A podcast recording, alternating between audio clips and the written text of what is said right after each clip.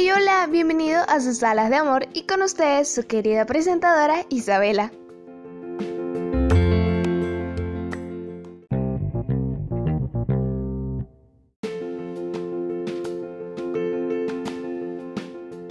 Seguro que muchos de nosotros hemos escuchado eso que el amor se expresa de diferentes maneras, ¿no es así? Por eso, para esta primera temporada estaremos hablando de los lenguajes de amor, el cual contará con seis capítulos. Este primer capítulo se llamará Una muestra de amor, mi vida por tu salvación.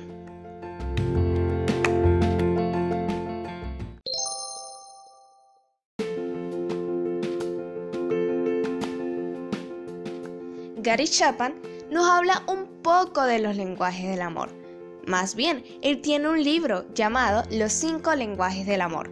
Y pues, como lo dice en su título, clasifica el lenguaje del amor de cinco tipos. Imagínense, hay cinco maneras de expresar nuestro amor hacia alguna persona.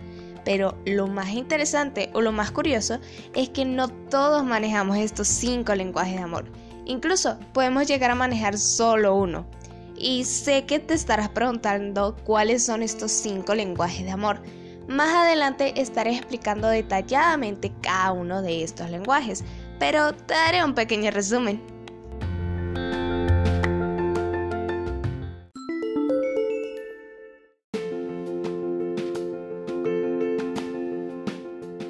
Punto número 1. Palabras de afirmación. Todos sabemos que las palabras son poderosas porque describen nuestra realidad. Aquellas personas que manejan este tipo de lenguaje expresan su amor con palabras y se sienten amados también utilizando el verbo. Es decir, les encantan los halagos, las cartas e incluso las declaraciones de amor.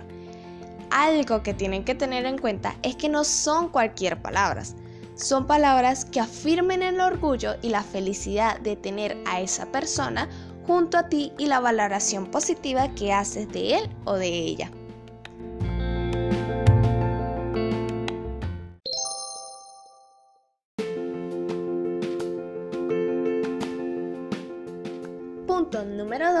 Tiempo de calidad. Es un tiempo de pasar a solas con tu novio o con tu novia. Es decir, darle toda tu atención, ya sea hablando o compartiendo. En resumen, es crear algunos recuerdos juntos.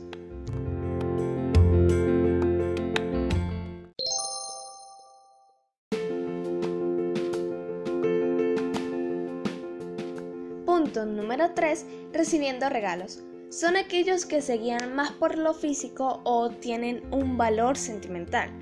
Puede ser regalando momentos de experiencia como una entrada a un concierto o algún objeto que nos recuerde a esa persona, ya sea por algo que tienen en común el objeto y la persona especial o simplemente algo que le guste a tu novio o a tu novia.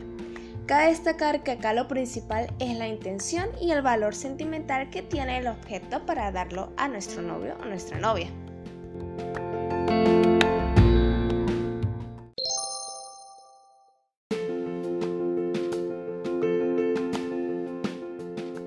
Punto número 4. Actos de servicios.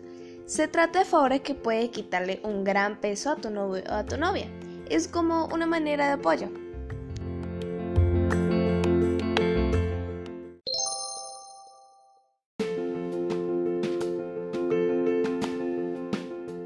Y ya para finalizar, punto número 5, toque físico. No solamente se trata de un contacto físico sexual, también se trata de aquellos contactos tiernos, como un pequeño beso, caminar juntos tomados de la mano o simplemente hacer un masaje a tu pareja después de un día agotador.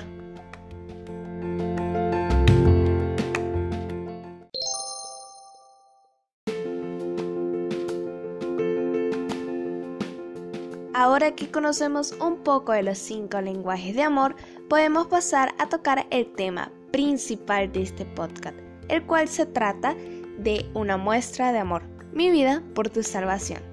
Para este podcast me preparé muy bien y decidí hacerle algunas encuestas, por decirlo así, a cinco personas de diferentes géneros, es decir, cinco hombres y cinco mujeres, con diferentes edades y diferentes puntos de vista. Así que veamos qué es lo que dijeron cada uno de ellos.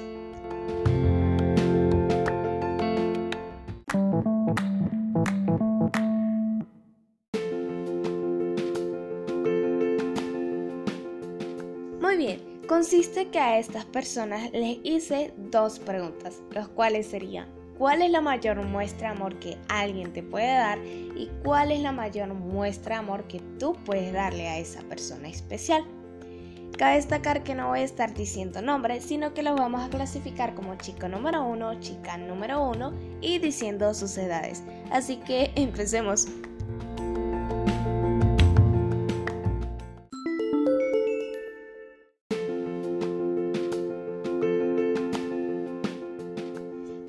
Número 1.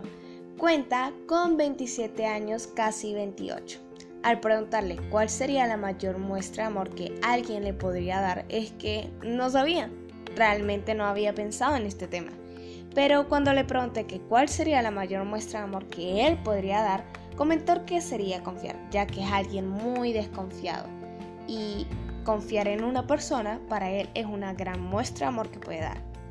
Chica número 1 Cuenta con 18 años. A diferencia del chico número 1, comentó que tal vez la mayor muestra de amor que un chico le puede regalar es que siempre esté atento a los detalles. Más la mayor muestra de amor que ella podría dar, no lo sabía. Chico número 2. Este, a comparación de las dos personas, sí tuvo respuestas para ambas preguntas.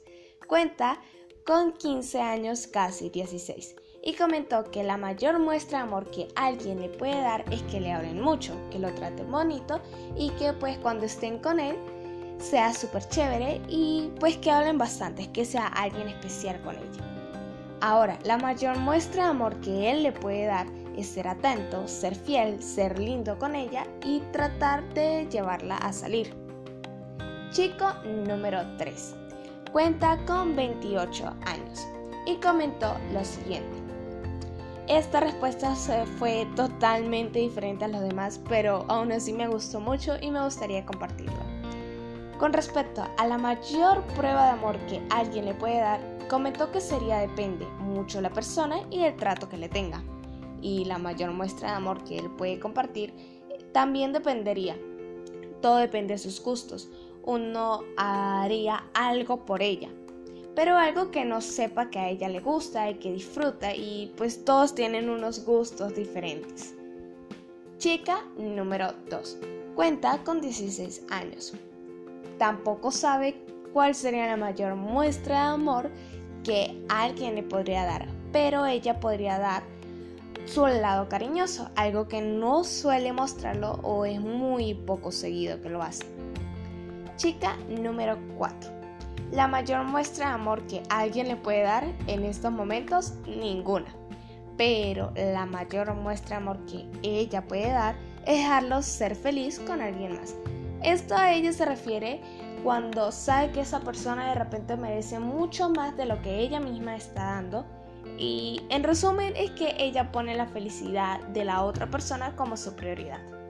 Chico número 5. Este comentó que ambas partes sería igual. Él cuenta con casi 17 años y dijo o comentó que la lealtad y, el respeto sería lo más importante para ambos, tanto dar como recibir lo mismo. Y por último, chica número 5. Esta vez le pregunté a alguien bastante mayor y comentó lo siguiente, que la mayor muestra de amor que le pueden dar tampoco lo sabe pero la mayor muestra de amor que ella puede dar es el respeto hacia su pareja. Cabe destacar que esta persona cuesta con más de 50 años. Y bueno, creo que ya aprendimos un poquito, vimos el punto de vista de cada una de estas personas con diferentes edades y también cuenta con diferentes puntos de vista como nos dimos cuenta.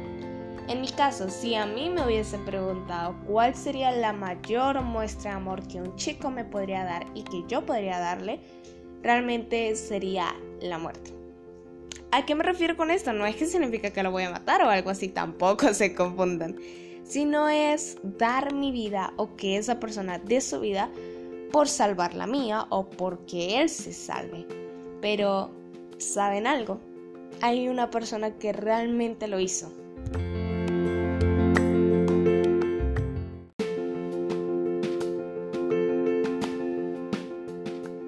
persona todos los conocemos. es Jesús.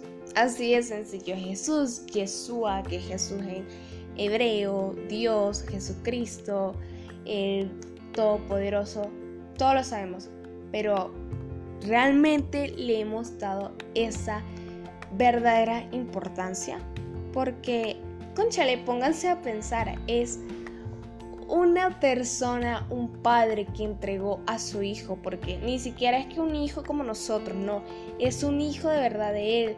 Jesús es el verdadero hijo de Dios, parte de él, es como la mitad de él, su mano derecha en todo. Entregó a su hijo, el propio hijo entregó su vida simplemente para que nuestros pecados fueran perdonados y tuviéramos una nueva oportunidad, nuevas oportunidades. Imagínense eso. Y muchas veces en la Biblia hemos encontrado, pero realmente no le hemos puesto atención. Y bueno, yo les estoy hablando aquí como amigos, como panas, porque esta es la idea, no es una idea de simplemente enseñar como si estuviéramos en un salón de clase y no estuviéramos quedando dormidos, no, sino que esto es como una charla.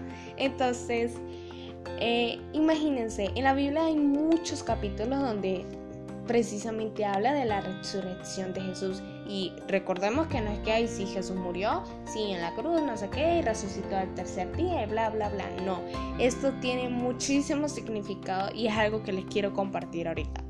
Por ejemplo, en primera de Pedro 2.24 dice, quien llevó el mismo nuestros pecados en su cuerpo sobre el madero, para que nosotros, estando muertos a los pecados, vivamos a la justicia, y por cuya herida fuisteis sanados. Imagínense eso, es una persona que se llevó millones de pecados, es que ni siquiera millones, sino hasta trillones o muchísimo más, antes que Él viniera al mundo. Trillones de pecados que están en la actualidad y muchísimos más que ven a generaciones futuras si es que Él aún no ha venido a la tierra, si es que Jesús no ha regresado a la tierra. Imagínense eso, que una persona que lleva, conchale, no sé, pónganse que 20 trillones, 900, yo qué sé, demasiados pecados. Es como si una persona, una misma, un ser humano, estuviera pasando por el infierno, pero tres veces peor. Es que ni siquiera eso se compara a todo lo que Jesús vivió y simplemente hizo eso por amor. O sea, realmente vamos a ponernos a pensar, ¿qué persona o qué ser humano va a decir, ok, voy a entregar mi vida, voy a sufrir el dolor más grande de todo el universo que ninguna otra persona lo va a sufrir? Simplemente para que personas que ni siquiera conozco, que personas que ni siquiera me conocen, que personas que seguro les caigo mal, que me odian, que me van a rechazar, que ni siquiera me conocen, simplemente para que tengan una nueva oportunidad. O sea, es que simplemente Jesús es una persona amorosa, es que ni siquiera es una persona amorosa. Todos sabemos, o la gran mayoría de personas sabe que Jesús es amor. No es una persona que da amor o es un ser que da amor, no, Él es amor. También podemos encontrar en Isaías 53:4 que Dice, ciertamente llevó Él nuestras enfermedades y sufrió nuestros dolores, y nosotros le tuvimos por azotado, por herido de Dios y abatido. Imagínense que cuando se refiere esto a enfermedades, no específicamente enfermedades de repente como la pandemia, pueden de repente referirse más a enfermedades como bajo autoestima, depresión, etcétera, que son enfermedades más que todo mentales o emocionales. Que claro, nosotros las sufrimos, no vamos a decir que no, no voy a decir que no, porque en algún momento hasta yo lo llegué a sufrir. Pero es algo que Jesús ya pagó por eso y nosotros realmente lo estamos sufriendo porque permitimos que pase eso, porque si realmente descansamos en Jesús, él se lleva ese dolor, todo ese sufrimiento, todos nuestros dolores, todas nuestras enfermedades, porque Él al fin y al cabo ya se lo llevó hace muchísimos años. Recuerdo mucho que mi papá, cuando me sentía mal, y una vez estuve en Banacay, me sentía muy mal de la cabeza y yo ni siquiera podía dormir. Era tanto el dolor que empecé a llorar. Recuerdo que él pegó su frente a la mía y me dijo, Dios, por favor, ese dolor que tiene ella, pásamelo a mí. Y lo repitió así muchísimas veces. Imagínense, simplemente un padre pidiéndole a Dios o queriendo que ese pequeño dolor, dolor de cabeza que yo tenía, lo tuviera él, que lo sufriera él y no ella. Así como ese pequeño gesto que ustedes ven ahí, lo hizo Jesús, pero trillones, billones, no sé, muchísimas veces lo sintió él. Y aún así, Él nos sigue amando, nos sigue esperando con los brazos abiertos.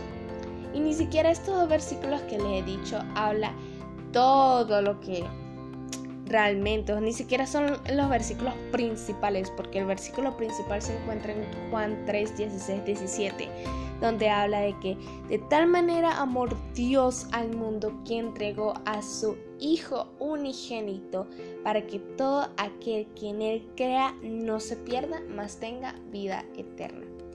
También podemos encontrar otros versículos, aquí tengo demasiados, por ejemplo está 2 de Juan 1.6, también encontramos 1 de Juan 4.16, Juan 15.9, Lamentaciones 3 del 22 al 23 y muchísimas más, pero estas son las principales y una que me gusta mucho es la de Juan 15.9 que dice, como el Padre me ha amado, así también yo es amado, permaneced en mi amor. Es decir, que como Dios ha amado a Jesús tanto, pero tanto, Él así como ama a Jesús nos ama a nosotros y Jesús nos ama de esa manera también. Entonces ya conocemos de repente cuál es la mayor muestra de amor que un ser humano le puede dar a otro ser humano. Pero quiero que hoy se queden con eso, de que la mayor muestra de amor que una persona, ni siquiera es un novio o una novia, no, sino una persona, que tal vez ni siquiera la conozcas al 100% y simplemente estás aprendiendo o lo has escuchado uno que otra cosita, yo que sé. Esa persona dio toda su vida, sufrió mil veces nuestros dolores y entregó todo de él simplemente por amor. Entonces, tratemos de, verdad de no conformarnos con pequeñas cosas. Porque incluso Dios nos dice que no nos conformemos con palabras ni sino nos conformemos con verdades y con hechos. Entonces, de verdad, la próxima vez que un chico o una chica eh, te quiera demostrar amor, recuerda que la mayor muestra de amor que alguien te ha hecho es morir por ti por alguien y por no solamente por ti, sino por muchísimas personas que ni siquiera lo conocen y tal vez tú digas en el fondo, ok, porque él murió por todas esas personas que ni siquiera merecen una segunda oportunidad, porque aún así Dios murió por cada uno de nosotros, por todos nuestros pecados, por todos esos dolores, simplemente para tener una nueva oportunidad cada mañana.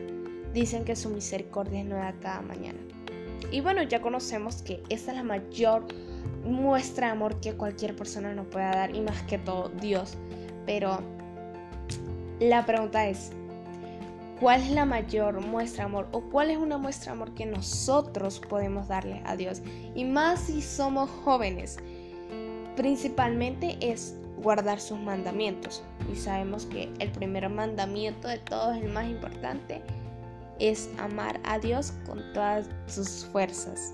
Y esa es la mayor muestra de amor que por ahora tú le puedes hacer a Dios, que es simplemente escuchar un poco más de su palabra, tratar de conocerlo, tratar de llegar a su vida, tratar de compartir con Él.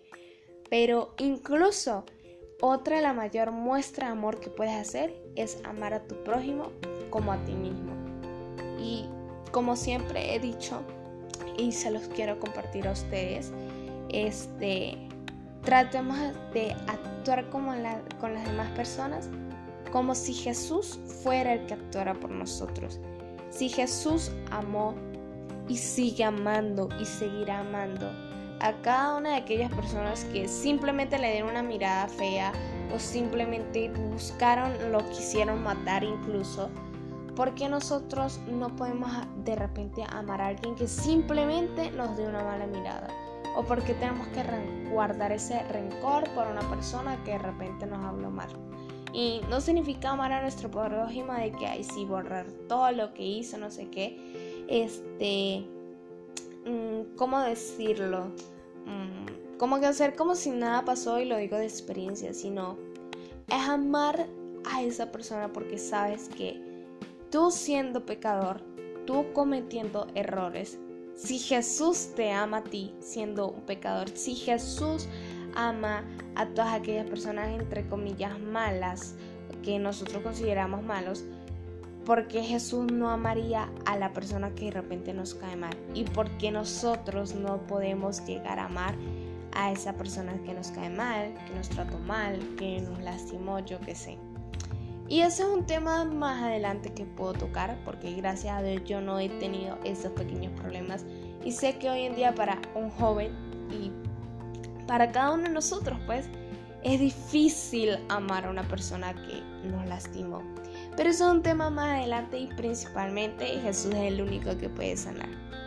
Y bueno, sin nada más que decir, este fue el podcast un poquito largo, me inspiré. Esto lo iba a hacer un poquito más formal, pero lo terminé diciendo como si fuera, no sé, como si estuviera hablando al frente a una persona, le estuviera enviando una nota de voz a algún amigo o alguna amiga. Pero eso es lo que va a caracterizar mi podcast, que es hablar con ustedes como si me estuviera también expresando, como si estuviera haciendo un diario. Así que bueno, eh, nos vemos en otro sábado donde estaremos hablando de uno de los cinco lenguajes de amor. Así que sin nada más que decir, nos vemos en un próximo sábado y no olviden que estamos bajo las alas del amor de Dios. Hasta luego. Besitos.